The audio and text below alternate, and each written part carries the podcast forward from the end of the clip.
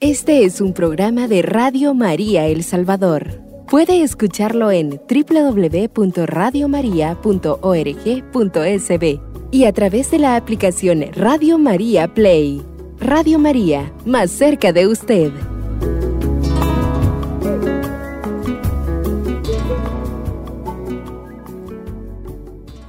Nuevamente el Señor nos permite encontrarnos en este espacio mariano que tiene todo el valor sagrado precisamente de esta Madre nuestra que no solamente nos cuida, nos arrulla con ternura, sino que también es alguien que nos llama a vivir la plenitud que su Hijo Jesucristo trajo a la tierra.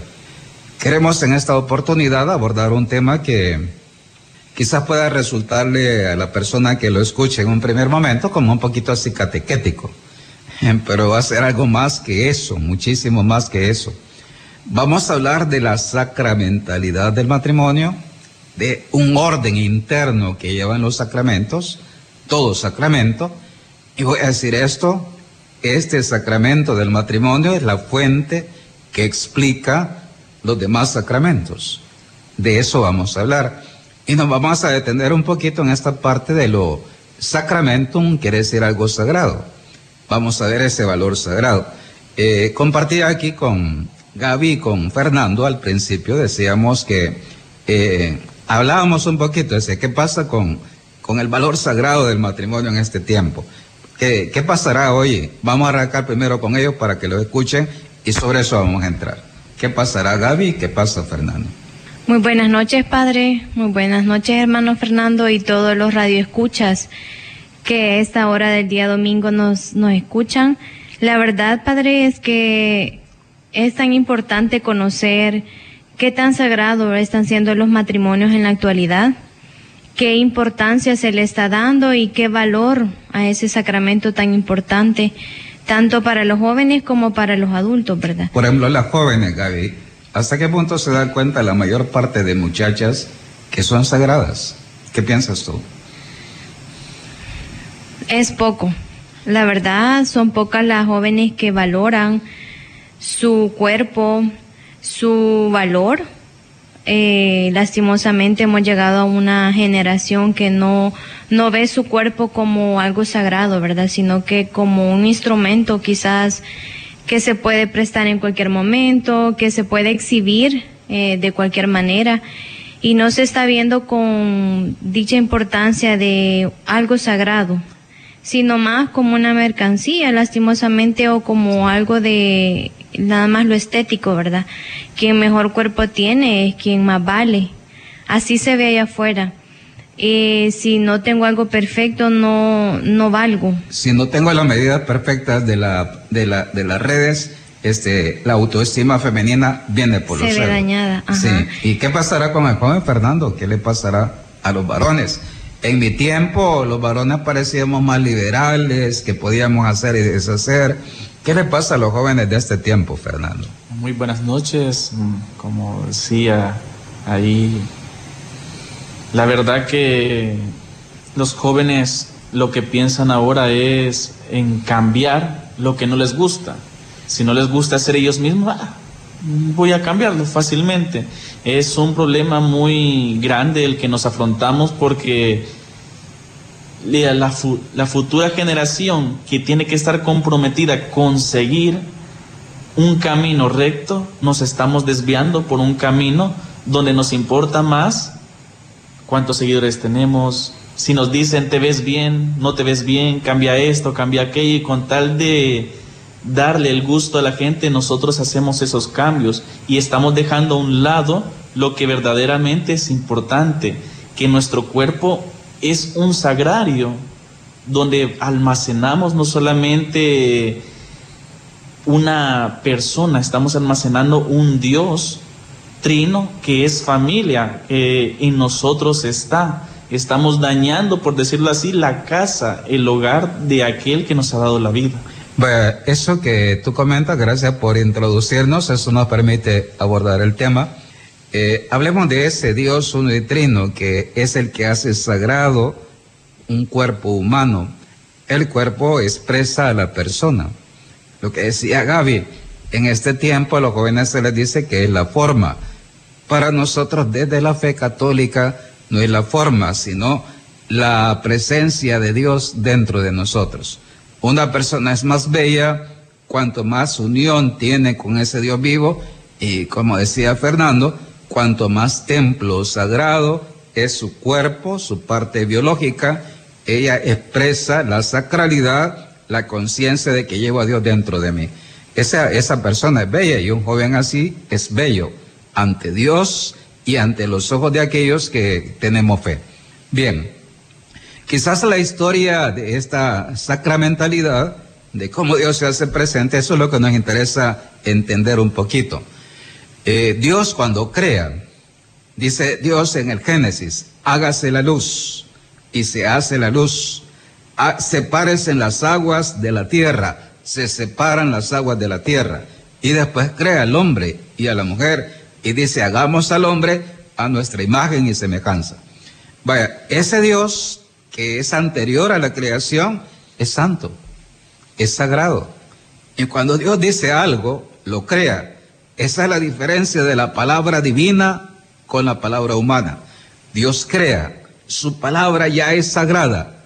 Y ese, esa, esa, diríamos, ese pronunciar la creación ya tiene un valor sagrado, original.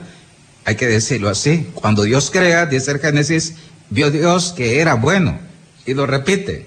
De las aguas, de los peces, del hombre. Dice, Dios vio que era bueno. Es decir, es algo que Dios crea en su bondad original.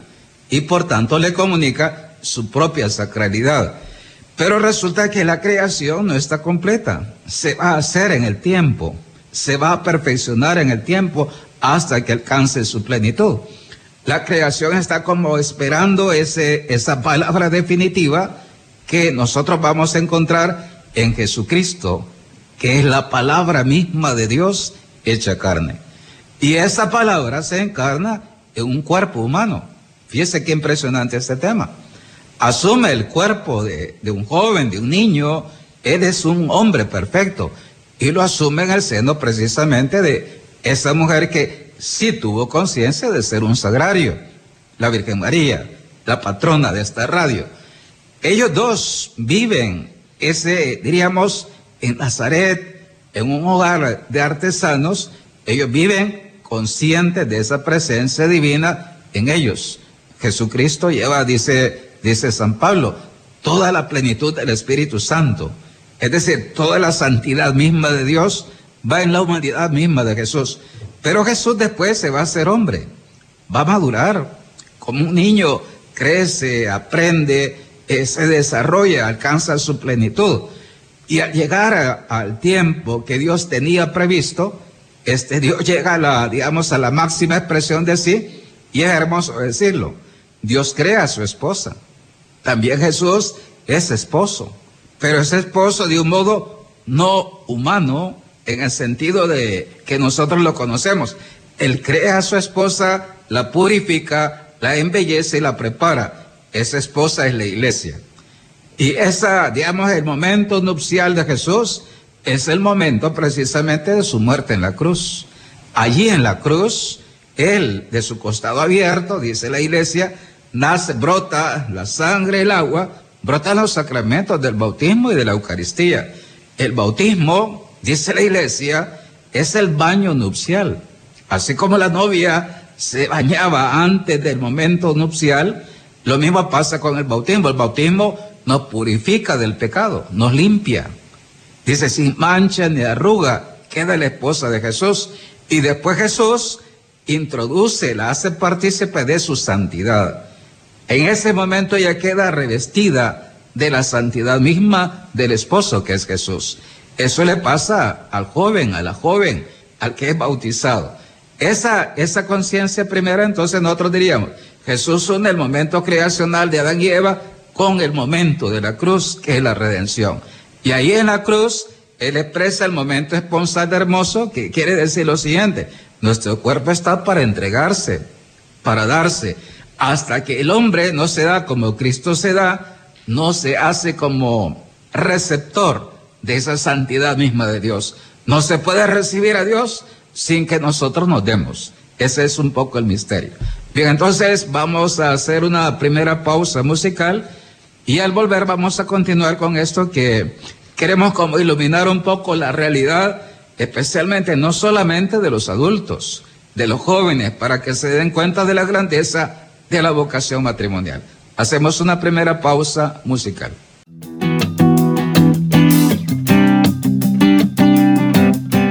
Radio María El Salvador, el podcast, cada vez más cerca de ti.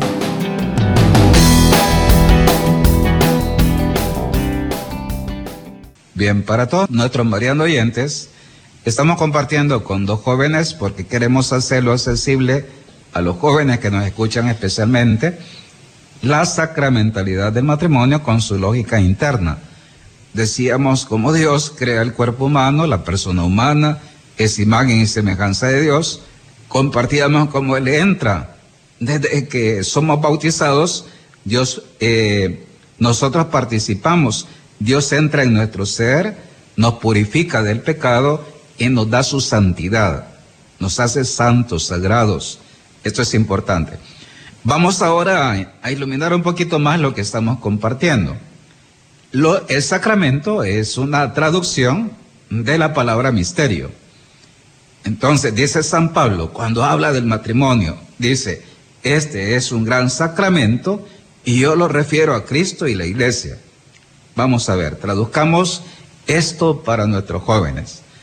Eh, el hombre, donde realmente aprende a ser uno, donde aprende a ser fiel, donde aprende la belleza de la entrega del don de sí total, eh, que eso es el matrimonio, un don que lo da todo y lo pide todo. El amor, el cuerpo humano, voy a decirlo así, nosotros amamos con nuestro cuerpo.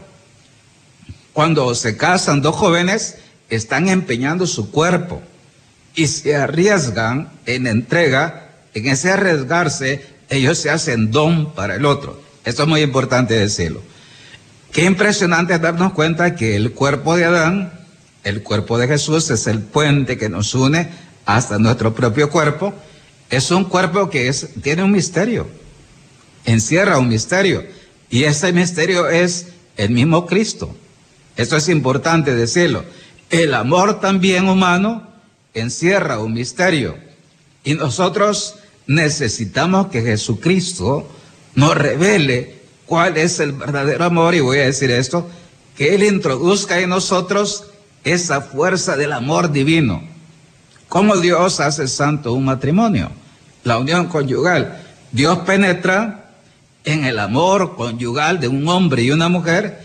En ese amor lo divino entra, el amor divino, y le da fuerza y levanta, santifica, purifica y eleva el amor humano, conyugal.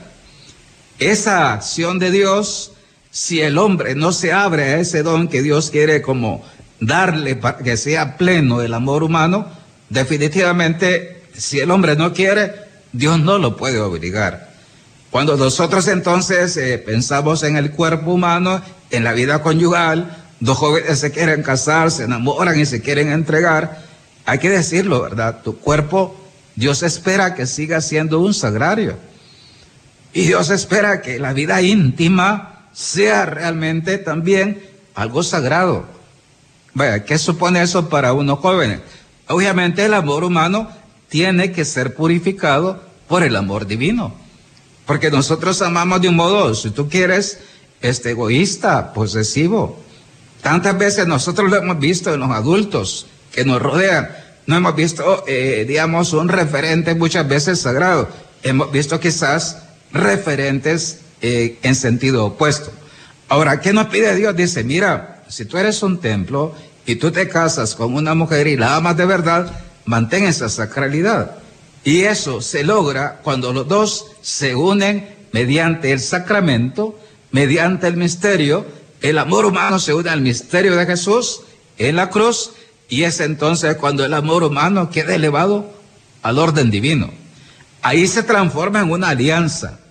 Ya no es un contrato bajo el dominio de los hombres. Es una alianza donde el que lleva la, diríamos, la batuta es Dios mismo.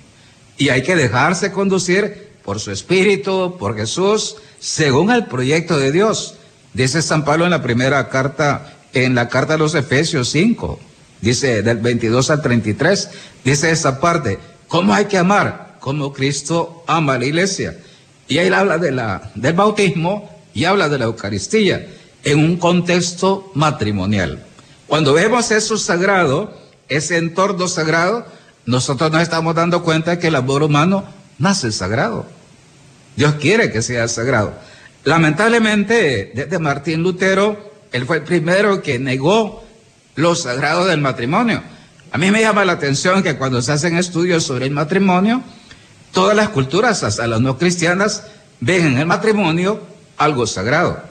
Pero Martín Lutero es el primero que niega la sacramentalidad del matrimonio. Por lo siguiente, dice, este cuerpo tan egoísta, con un amor tan lleno de pasiones y de cosas que son como la antítesis de, la, de lo sagrado, no puede ser, diríamos, un elemento sacral, sino que es lo antitético de lo sagrado. Hoy nosotros sabemos que Dios, desde que nos crea, nos hace sagrados, pero Él nos invita a que eso nosotros ya en el cristianismo católico lo asumamos libremente. Eh, ¿Qué te parece esto que he compartido, Fernando, y luego Gaby? Pues lo que usted dice es realmente verdad, porque quiera o no, para que tanto en el hombre como en la mujer exista un amor verdadero, siento yo, y creo que mi pensamiento es así, que para que exista un amor verdadero tiene que haber también un amor verdadero hacia Dios. Un amor verdadero que al momento en que yo amo a Dios, estoy aceptándome a mí mismo, como soy, mis defectos, todo lo que tengo, y parte a ello a también aceptar los defectos que pueda tener mi pareja. Algo que en los jóvenes eso no se ve. Un joven cuando se enamora, en lo primero que se fija es en el físico. Si tiene buen cuerpo, si es cara bonita. En este caso, hablándolo desde el punto de vista de un hombre, ¿verdad? De un chico. ¿Qué es lo que busca en una chica? Ah, que sea guapa, que sea delgada, que sea atractiva, pelo rubio, ojos bonitos, ¿verdad? Y el hecho es de que tal vez muchas veces muchos de estos jóvenes lo que hace es que al no, al buscar esas expectativas, ellos no llenan esas expectativas cuando lo buscan a uno, no es bonito como... Te voy a decir la frase que dice una madre, una, una religiosa, dice, el problema es cuando tienen el primer bebé. Dice, ¿cuántas libras aumenta ya? 30 libras. Dice, si tiene trillizos aumenta más. Vaya esa parte, si un joven pone su ideal de amor solamente en el sentir, me hace grato, me cae bien, me gusta físicamente, pues realmente no, eh, no se enamora de la persona, sino de su apariencia. Y ese es uno de los defectos que decíamos. Gran parte de los jóvenes que no llegan a lo sacral de la persona, porque esto es desde el corazón. Lo sagrado entra al corazón y desde el corazón se irradia al propio cuerpo que lo hace sagrado precisamente. Bien, vamos a hacer una segunda pausa y después vamos a darle espacio a Gaby para que en el tercer segmento le vamos a dar la, la puerta inicial a Gaby para que sigamos hablando sobre este tema. Hacemos una segunda pausa musical.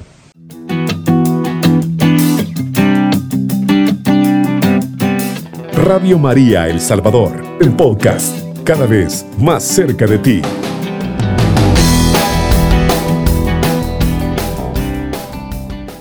Bien, para todos nuestros marianos oyentes, este es el momento para compartir.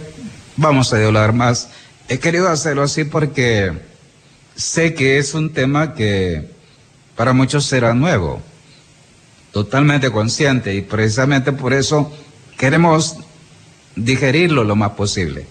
Y obviamente uno de los referentes muy interesantes en este tiempo es sentarnos con los jóvenes y hablar de esos temas con ellos porque son necesarios en este tiempo.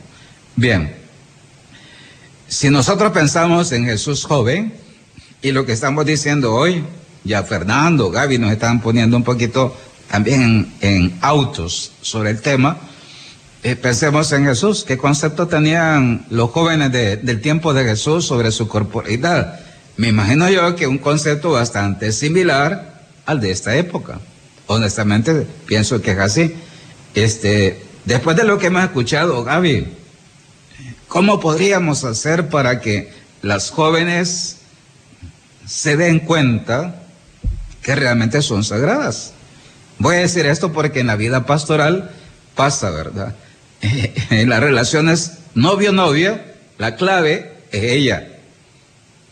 Ella siempre reacciona después del varón, en las caricias. Por ejemplo, el varón es más automático, la hembra es más despacio. Vaya, se decía en la experiencia que tengo como sacerdote en este tema familiar, hay gente que ha dicho, la clave para que se viva bien un matrimonio es ella. A la joven hay que trabajar y trabajarla bien.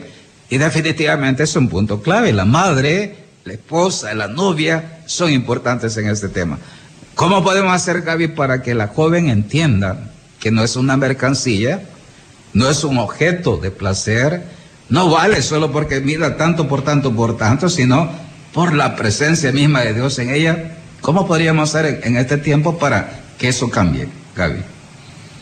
Principalmente siendo un ejemplo, ¿verdad? Creo que es una de las maneras en las que podemos transmitir a la juventud de ese valor que tenemos como jóvenes, no solamente hablo señoritas, sino que también los caballeros, ¿verdad? Y eh, concientizar a través de estos medios ese valor que se tiene como joven. Y no, y creo, padre, que es indispensable eh, que haya un amor divino en nuestro ser para poder comprenderlo. Porque si no hay un amor divino en, en nosotros, difícilmente lo llegamos a comprender. Difícilmente vamos a valorarnos como seres humanos y como alguien que se debe guardar para un matrimonio y esperar ese momento necesario para decir, ya llegó mi momento de, entregarme, de ser una pareja y porque lo vemos hasta lastimosamente a tempranas edades, que ahora en día las señoritas queman etapas. Ya no solamente es algo de unos 15 años, sino que ahora vemos jóvenes de 13 años ya queriendo hablar de, de situaciones bien complejas que uno dice, se asusta, ¿verdad? Sí.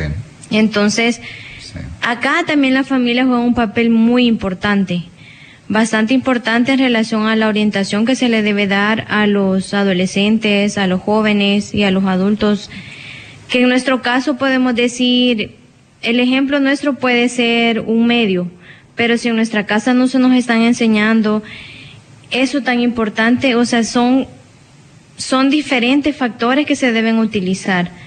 Entonces, yo considero que a través de eso podemos nosotros lograr, lograr esos cambios.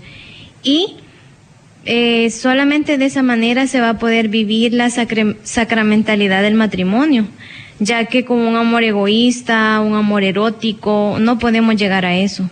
Y no vender esa idea de que el matrimonio solamente es la fiesta, ¿verdad? La gran celebración, la comilona, no, ¿verdad? Sino que eso sobrepasa, sobrepasa, ya que solamente el amor divino nos va a permitir permanecer en un matrimonio a través de los de los años nosotros podemos ver, y usted lo decía, no vamos a estar igual, ¿verdad? A lo largo del matrimonio van a existir cambios físicos, a lo mejor enfermedades, que uno puede decir, ah, no, me voy de este matrimonio porque no voy a estar lidiando con alguien. O a veces no son las enfermedades, son el, el mal carácter. el mal amado. carácter, ajá. Mamás... muchas veces ahí se, se fracturan los matrimonios, ¿verdad? Ajá. Muchos adultos mayores, y yo he escuchado bastante de eso, que dicen es que al inicio todo es bonito. Al inicio hasta quizás un enojo parece risible, pero ya dicen cuando están en el hogar ya es diferente. Entonces, solo el amor divino nos permite tener esa paz, esa tolerancia con la pareja, que hay situaciones en las que a veces es mejor callar, ¿verdad? Y yo quizás lo veo en mis papás de que a veces uno de la pareja tiene que callar para que eso ya no siga. Uno de la pareja tiene que bajar ese carácter para, para llevar las cosas bien, ¿verdad? Quizás Y abordar mantener- ese tema que Gaby plantea. El amor divino. ¿Cómo se llama el amor divino? Ágape. Caritas, caridad. Vaya, ese amor nosotros necesitamos recibirlo a través de los sacramentos. Los sacramentos, por ejemplo, la confesión, nos da ese amor, pone ese amor acá. cuando nosotros vamos al sacramento de la confesión. Necesitamos crecer, fortalecerlo, porque el amor humano tiene sus límites. Ya Gaby expresa algunos límites de ese amor. Imagínense cuando el amor se funda en las emociones, en el me gustas, el me siento. Muchas veces eso dura unos meses. Después de cierto tiempo el encanto se pierde. Más aún hay que decirlo, a veces la mejor apariencia física termina también, como pasa tantas veces con un carro bonito, termina aburriendo. Porque el hombre no está hecho solamente para la materia. Dice Jesús, no solo de pan vive el hombre, es decir, somos seres también espirituales llamados a la trascendencia y tenemos unas profundas ansias de eternidad. Eso definitivamente que nos hace Dios. Y ese amor nosotros lo recibimos en cada sacramento. Cuando comemos a Jesús y lo comemos en gracia, somos fieles a Él, esa es la lógica del don con Jesús. Entonces, ¿qué le pasa a la persona? Va llenando en el corazón, los amores humanos se van limpiando, purificando con ese amor divino. Pero a veces yo lo veo en los matrimonios. A veces en misa, por ejemplo, se pelean temprano antes de salir de casa para misa y ¿qué hacen los dos? Se privan de la comunión. No llegan a pecado mortal, pero como la emoción del enojo ha sido fuerte, simplemente se abstienen de comulgar y se privan de esa fuerza divina del amor, que es una fuerza divina, que va a purificar y va a unir al hombre y a la mujer. Eso ya es interesante. Entonces, ¿Dónde está esa fuerza divina, que es un misterio también? Está en los sacramentos. ¿Qué piensas tú al respecto, Fernando? Como usted decía, padre, yo me acuerdo que cuando di la catequesis sobre el bautismo, ahí se menciona que el bautismo, a pesar de ser un sacramento que nos hace hijos de Dios, nos quita o elimina en nosotros el pecado original de nuestros padres, hay una parte importante que menciona ahí que el bautismo es un don de amor, un don que no se le puede privar al niño por el hecho, por el simple hecho de que tal vez no tenga voz, no acepte, no se le puede negar. Entonces pienso yo que como usted dice que los sacramentos son importantes para conocer, para entender, para sentir en nosotros ese amor divino que viene de Dios, cada uno de los sacramentos son importantes, desde el bautismo hasta el matrimonio. No está primero el matrimonio, primero no, sino que desde el bautismo, ahí se muestra el amor de Dios hacia nosotros, un amor divino que conforme vamos nosotros en nuestro crecimiento, logramos entender ese amor. ¿Y cómo lo logramos entender? A través de ese hecho que Jesús dio su vida por nosotros y se entregó a muerte por nosotros y lo encontramos al recibir su cuerpo y su sangre a través de la Eucaristía. Ahí nosotros confirmamos ese verdadero amor que existe, que prevalece sobre todos los tiempos, que en el bautismo fue una parte, pero ahora, al momento que nosotros recibimos la Eucaristía, nosotros conocemos y decimos, ah, hay un amor ahí, hay un amor divino ahí, y ese amor nos va a ir llevando un camino hacia el matrimonio. Para que un matrimonio dure, como decía Gaby, tiene que haber un amor divino, no solamente un amor emocional, como lo decía usted, que tres meses se acabó. Un amor sentimental, un amor de atracción que un tiempo dura y se acabó, sino que un amor divino que prevalezca pese a todo. Por eso en los votos se dice, voy a amarte, voy a serte fiel hasta que la muerte nos separe no hasta que encuentre a alguien que me guste más o hasta que encuentre a alguien mejor que tú, no, sino que hasta que la muerte nos separe. Dicen hasta en la broma de, de la red, hasta que el otro nos separe, o la otra, ¿verdad? Por ejemplo, este, esto que dice Fernando yo lo quiero eh, ampliar un poquito. Nosotros entramos en contacto con ese amor divino con Jesús. Jesús es el amor divino hecho carne. ¿Dónde está el amor verdadero? ¿Cuál es el referente para... Imaginémonos que un joven no tiene referentes en la familia que le ayuden a vivir esto. Vaya, pero tienes a Jesús. No hay ningún ser humano en esta tierra que carezca de Jesús. Tenemos a Jesús. Él es el que nos va a enseñar a vivir ese amor verdadero. Y tiene toda una palabra revelada que nos explica cómo vivir ese amor verdadero.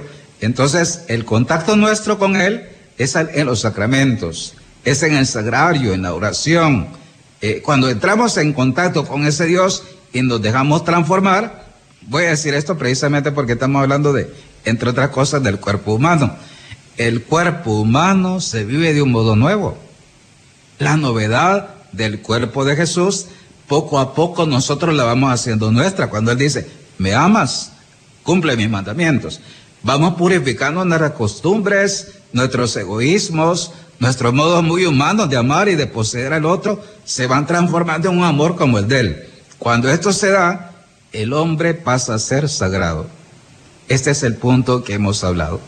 El camino es junto a Jesús, en la iglesia, que es la esposa de Jesús, y aprender a ser una, una nueva corporalidad, un cuerpo, como decíamos al principio, sagrado.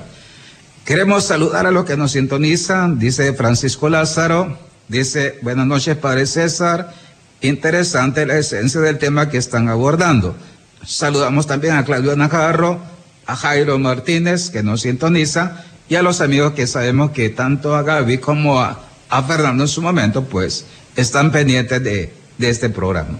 Bien, entonces, ya por el tiempo, vamos a, ahora le vamos a pedir a, a Fernando que haga una oración breve y vamos a prepararnos para cerrar el programa. En nombre del Padre, del Hijo del Espíritu Santo, amén. Gracias Padre por este día que nos has regalado porque hasta el momento, hasta este instante, tú tienes todo bajo control. Tú nos has dado todo lo que te hemos pedido. Gracias porque nos, da, nos vas a dar un descanso, nos vas a dar esa paz para poder amanecer el día siguiente con todos los ánimos.